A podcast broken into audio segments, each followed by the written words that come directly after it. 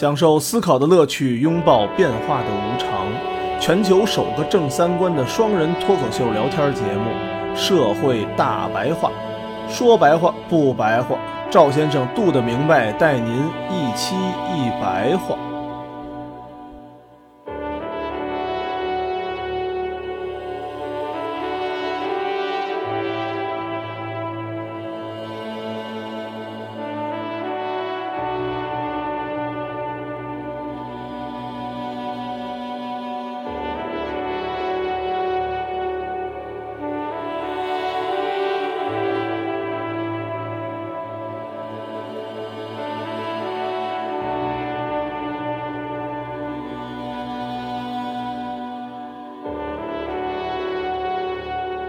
大家好，欢迎大家收听《社会大白话》，我是赵先生，对面呢还是我们杜的明白。大家好，嗯，我们这还没断更啊，各位亲爱的听友们，没断啊，大家稳稳的啊，没事刷一下，也欢迎呢大家帮忙，对，点点催更，你知道吧？这大过年了，给大家拜个晚年，祝大家晚年幸福啊！晚年幸福。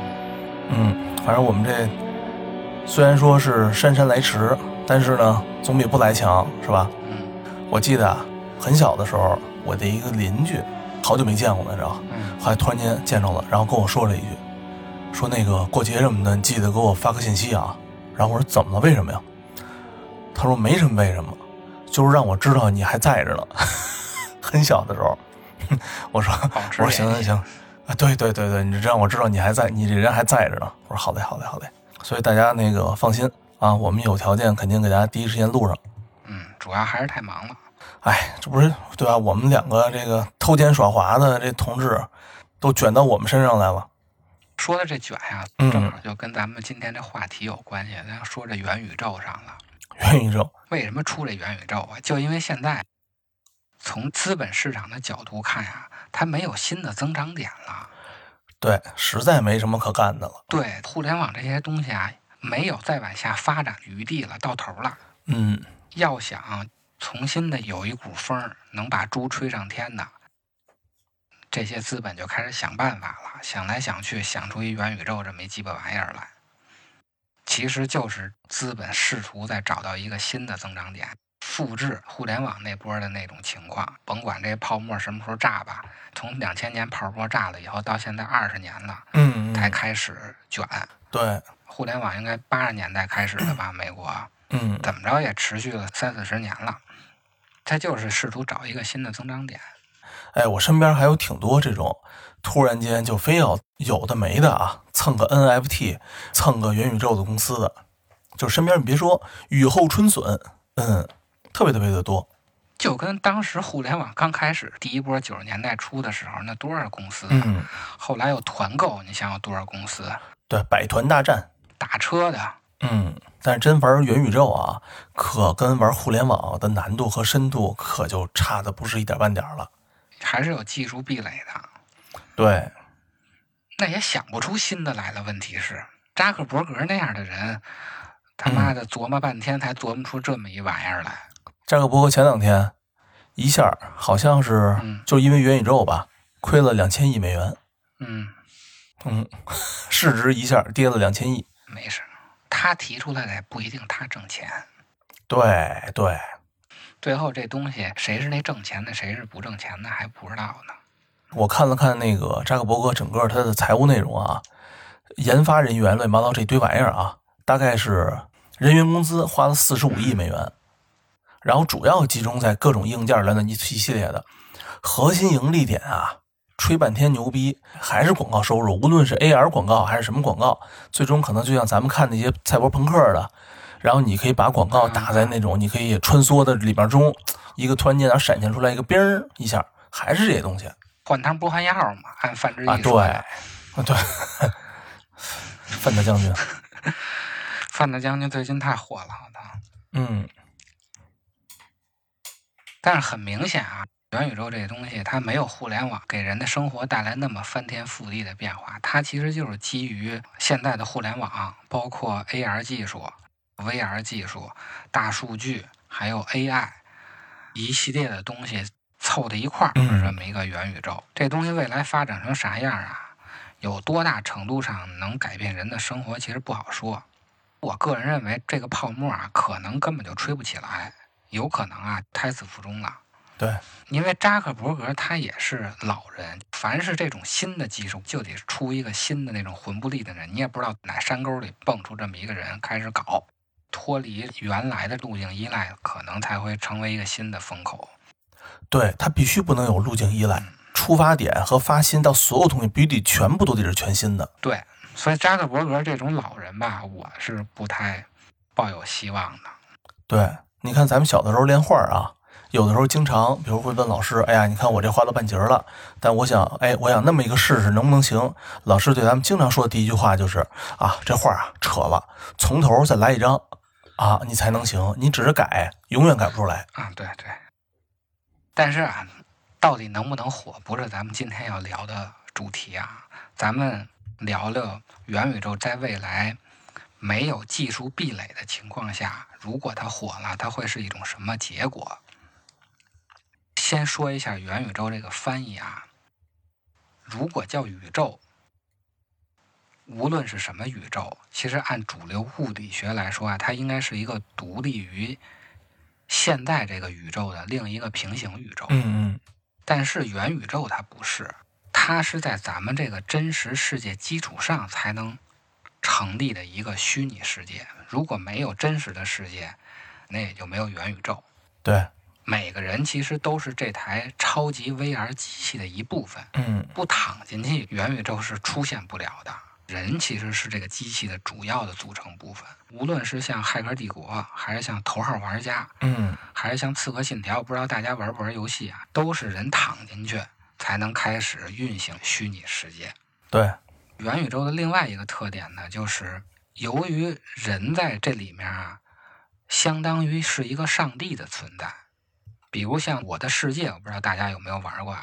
整个它那个世界都是你自己造的，自己造完了自己玩儿。那它就会出现另外一个新的现象，人们会把那些在物理上、在真实世界中并非真实存在的事物，但是它在经验上具有现实性的事物，给它创造出来。就上帝、如来佛、山海经里那些怪兽，这些东西啊，都不是在真实世界中存在的事物，但是它是在真实世界中有传说的，所以它是具有现实性的。嗯，那我们可以把它创造出来。这很多游戏都这样啊，包括什么天堂、地狱的概念、六道轮回的概念，现在很多游戏都能给它弄出来。真给你弄着上帝出来，给你弄着如来佛出来。那《山海经》里那怪兽就更别提了，《仙剑奇侠传》里各种各样的都有。对对对，都有。天堂、地狱、六道轮回，这很多游戏里都已经开始实现了。它就相当于把神学问题现实化。这样看呢，元宇宙这个词儿啊，其实和实际的表现是不符的。首先，它不算个宇宙，它和咱们的这个宇宙不是平行关系，它是从属关系。另外，“元”这个词儿啊，它也是比较概念的。元一般是指对一个系统的批判和反思，元宇宙啊，显然没有这种能力。元宇宙其实有点像什么呀？像咱们之前讲的鲍德里亚说的那种超真实的虚拟，嗯，它能把虚拟的这些东西弄得比真的还真。所以，就元宇宙的功能来说呀，其实应该叫超世界、超真实的虚拟世界。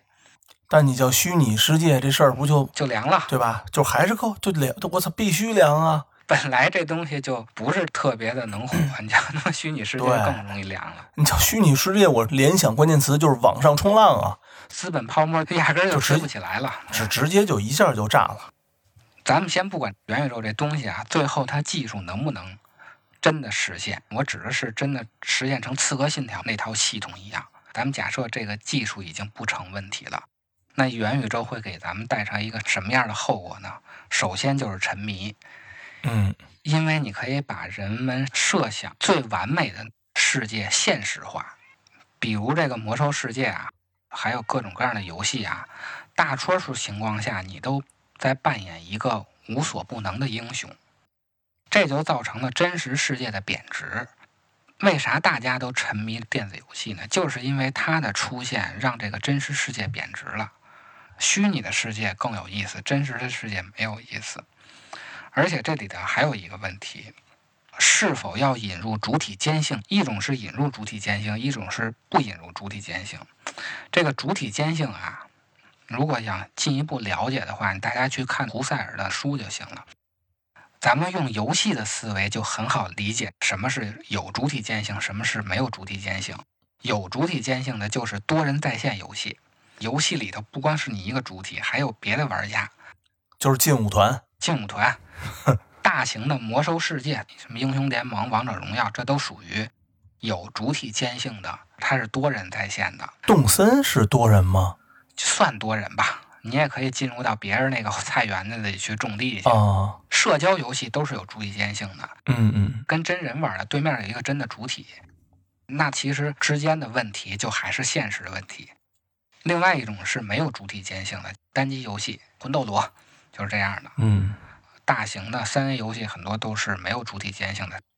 如果是大型网游啊，就会出现新的问题。我们会把真实世界的问题带到元宇宙里边去。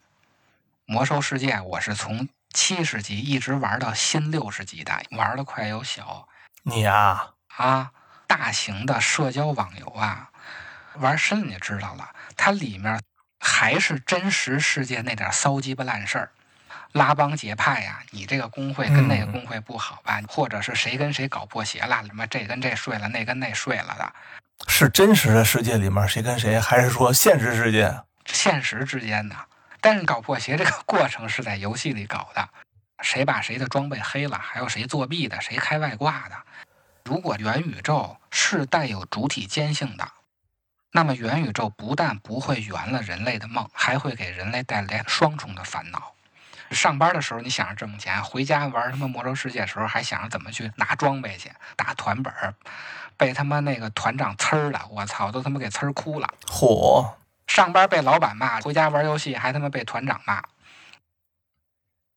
另外一个问题就是，这个元宇宙不但可以让人们厌恶真实的世界啊，它还可以让人们逃避真实的世界，真正的逃避真实的世界。嗯你像以前的艺术作品啊，无论是科幻小说还是现实批判的文学，它都是让你的思想去逃避现实。就算庄子那样的书啊，咱从《逍遥游》一直到《英帝王》，虽然都是逃避政治生活、讲究自我的存在，但它也是在想一想的那个层面，在精神的层面。所以我们说大隐隐于市，因为无论是大隐小隐，都只能是精神上的自我存在。实际行动上，就算你到了山沟里，它还是真实世界，就那个山沟还是真实世界的一部分。所以我们说，思想上的独立才是一个最高的境界。嗯可是元宇宙可不一样，它是真的到了另外一个世界了。以现代的技术的进步速度啊，上面插一个管子，下面插俩管子，就《黑客帝国》那种，很有可能马上就能实现。艺术作品呢，无论是科幻的、批判的啊，它最终的目的还是希望真实的世界能变好。元宇宙是直接建立一个新的世界，对，它是真正在行动上去逃避真实的世界。嗯还有一个可能出现的情况啊，更牛逼，我们可以不再扮演一个主体。你看现在的游戏啊，做的再天花乱坠，起码大家都是玩一个角色，战士啊、盗贼啊，还是法师啊，什么都是一个人我演貂蝉，啊。对，男的可以扮演女的，就玩妖号嘛；女的也可以扮演男的，但是你玩的都幺号，对妖号。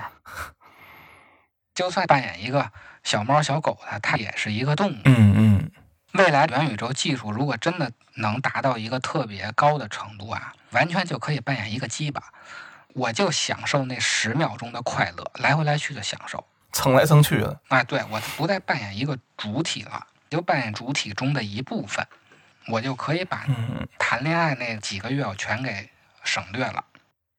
我爱杀人的，我就体验反复杀人的一瞬间。你可以把真实世界中达到这个目的的过程忽略掉，你就体验最后的结果。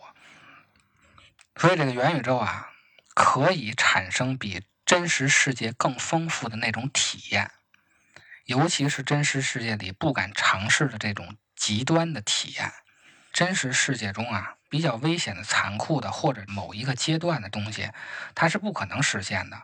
危险的这东西，命就没了。也就是说，现在技术已经完全可以把一个残酷的战争变成一个娱乐的东西。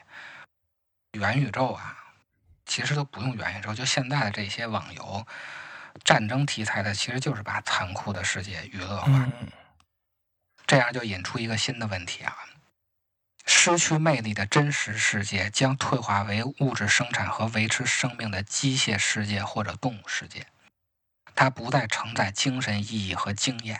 也就是说，我这个肉体啊，就是在那儿活着，浇浇水，上头插一管子，下头出俩管子就够了。它是维持生命生存的，但是所有的这些生活的意义、精神的，全在那个元宇宙去实现了。嗯假如人们在真实世界中存活呀，而在元宇宙中生活，那生活和存活的分离是一种什么体验呢？会不会形成意识的错乱？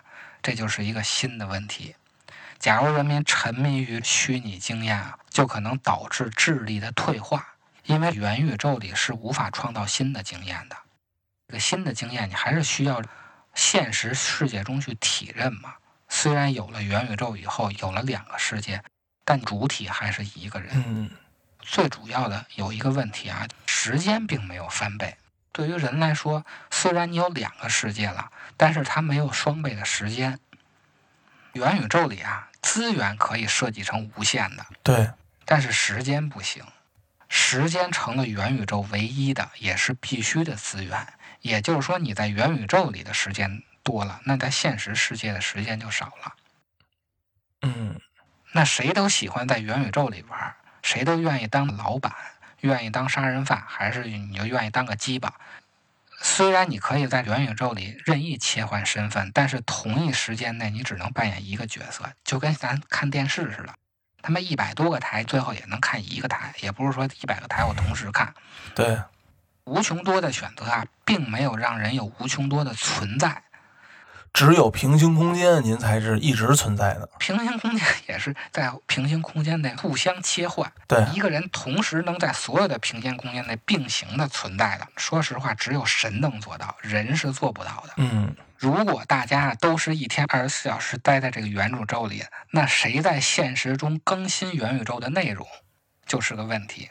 如果都是 AI 托管，最后就是骇客帝国的那种情况。内容虽然比吃饭、睡觉、打斗的要复杂一点啊，但是它不会创造新的经验。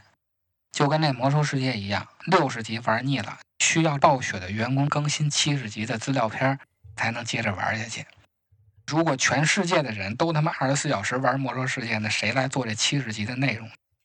如果没有一个人从元宇宙里退出来，那么这种情况就相当于宣判了人类历史的终结，嗯因为未来已经不再具有未来性了，所有的东西都是既定好的。对，剧本是吧？对，它断绝了新的经验的来源。所谓的那个无穷多的虚拟经验啊，必定是这种套路范围内的内卷式的无穷的重复。因此，虚拟世界的意识内卷啊，最终可能把人变成白痴。唯有理性思想和真实世界的经验，它才是一个无穷的数量。元宇宙不可能是无穷，算法再强力，它也是有限的。但是咱们话说回来啊，元宇宙虽然不能提供新的经验，但是它有个用处，它可以检验人类对未来的计划，也就是说抢占未来。咱们国家有五年计划啊，每五年制定一个发展计划。元宇宙可以用来模拟计划的可行性。嗯，相当于他把这套宇宙里面的所有人，对吧？就跟做一个提前运算呗。哎，对，飞行员上飞机之前都会先玩玩飞行模拟器嘛。对，不能一次都不知道，您直接就开真飞机上天了。嗯嗯嗯元宇宙是一个将 VR 啊、大数据、物联网、人工智能集成在一块儿这么技术。就现有的这些技术来看呀，它们都成为了经济活动、金融活动、信息或知识的生产和共享、公共选择和政治治理更有效的这么一个管理模块。大数据、物联网、人工智能其实已经进入到政治管理了嘛。这些技术都起到了减少交易成本和信息不对称的作用。也就是说呢，元宇宙作为一个寄生在真实世界的虚拟世界啊，它有一个问题，它会反过来控制真实世界。因为既然元宇宙超越了物理和生物的限制，它会反过来变成真实世界的理想的模板。大家在元宇宙里玩的多了，他就觉着真实世界就应该是元宇宙那样。其实现在这种问题就已经出现了，咱们看大数据就知道了。大数据出现以后，会出现一个现在咱们都骂的流量明星。流量明星其实就是虚拟世界反过来控制真实世界的一个例子。流量不是大数据里产生的吗？流量本来只是一个评判事物的一种维度，现在却变成了评判事物的唯一标准了。流量明星的出现啊，其实就代表着。真实世界价值体系的崩塌，因为大多数人喜欢的事情，仅仅说明了大多数人喜欢这个事情的事实。嗯嗯，它并不蕴含着这种事情是好事儿的意思。就跟抖音似的，这么多人刷抖音，流量这么大，但是并不代表天天刷抖音这个事儿是好事儿。流量被引入以后呢？它从一个事实判断变成了一个价值判断，也就是说，从大数据中产生这流量，现在反过来影响真实世界的价值判断了。就甚至于说，你都你都不考虑好坏了，它高就行。嗯，高就成了唯一的一个价值了。除了流量明星啊，还有一个就是 cosplay，玩游戏玩多了以后，我就想成为游戏的人，不就是 cosplay 吗？嗯嗯。综上所述啊，我觉得这个元宇宙未来可能会向两个方向发展。一种情况呢，它会变成精神活性物质，也就是毒品。它的那种远超现实的完美的世界的那种真实体验啊，其实跟毒品是一样的。同时，它也像毒品一样啊，具有超强的外部破坏性。因为你沉迷以后啊，你就不觉得真实世界好了。我的好的那种情况，就是你不愿意退出来。我就变成一个废人了。那废人其实你对这个世界是没有意义的。这个还好，它不会有破坏性。还有那种试图要改变真实世界的，把真实世界当成虚拟世界过的。前几年有一个那日本小孩玩 GTA，玩沉迷了啊，我知道，给自己父母给杀了嘛。其实现在已经出现这种情况。以后元宇宙啊，很有可能成为跟毒品一样一个被零容忍的东西。因为如果这东西真的会出现那种毒品一样的效果的话，那咱们也是会像毒品一样去去查它的。另外一种情况呢，它会形成资本垄断。元宇宙其实就是现代互联网的升级。互联网呢，是现代人们政治活动、精神活动、经济活动的一个中介。现在咱们都知道，谁掌握这个中介，谁就掌握了社会。淘宝啊，微信啊，嗯嗯，中介系统啊，正是文明的要害之处，一个权力的必争之地。就像语言一样啊，语言就是最大的中介系统。你跟别人交流，你不是得说话吗？语言就代表了一切事，进而代理了一切事情。最终控制一切事情的，那就是语言。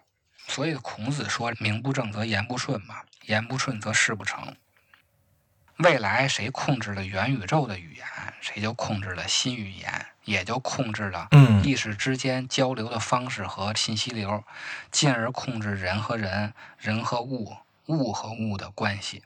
既然元宇宙是一个万事通用的最方便的平台，就跟现在你这个互联网似的。元宇宙如果是互联网的一个升级，那它肯定要比互联网更方便一些。那一切中介都会转移到元宇宙里边去，到时候元宇宙就具有强过真实世界的高度组织能力和社会性，就跟现在微信一样，QQ 群都是一个具有高度组织能力的中介，真实世界反而形成碎片化。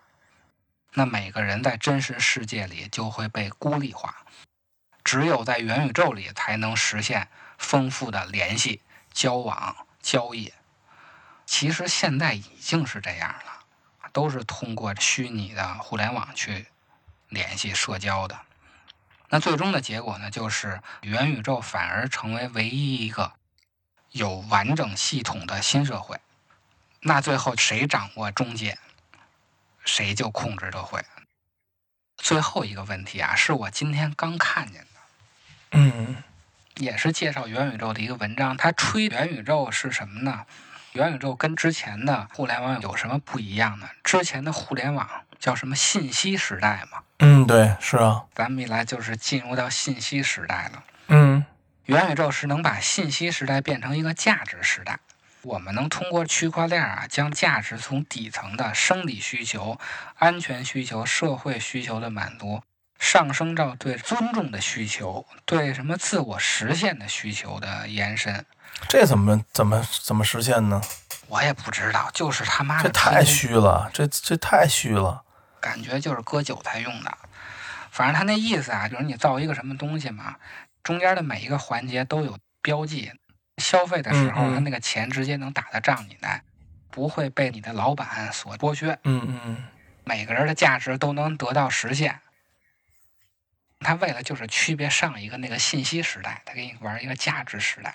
嗯嗯哼哼，听起来挺民主那一套啊。咱们破除一下他这个迷信啊，就算元宇宙能增加新的经验，它也不可能建立新的价值观。这个就和元宇宙无法消除利益、权利和影响力这种竞争关系是有关的。元宇宙啊，同样需要为生活定义一些值得追求的价值。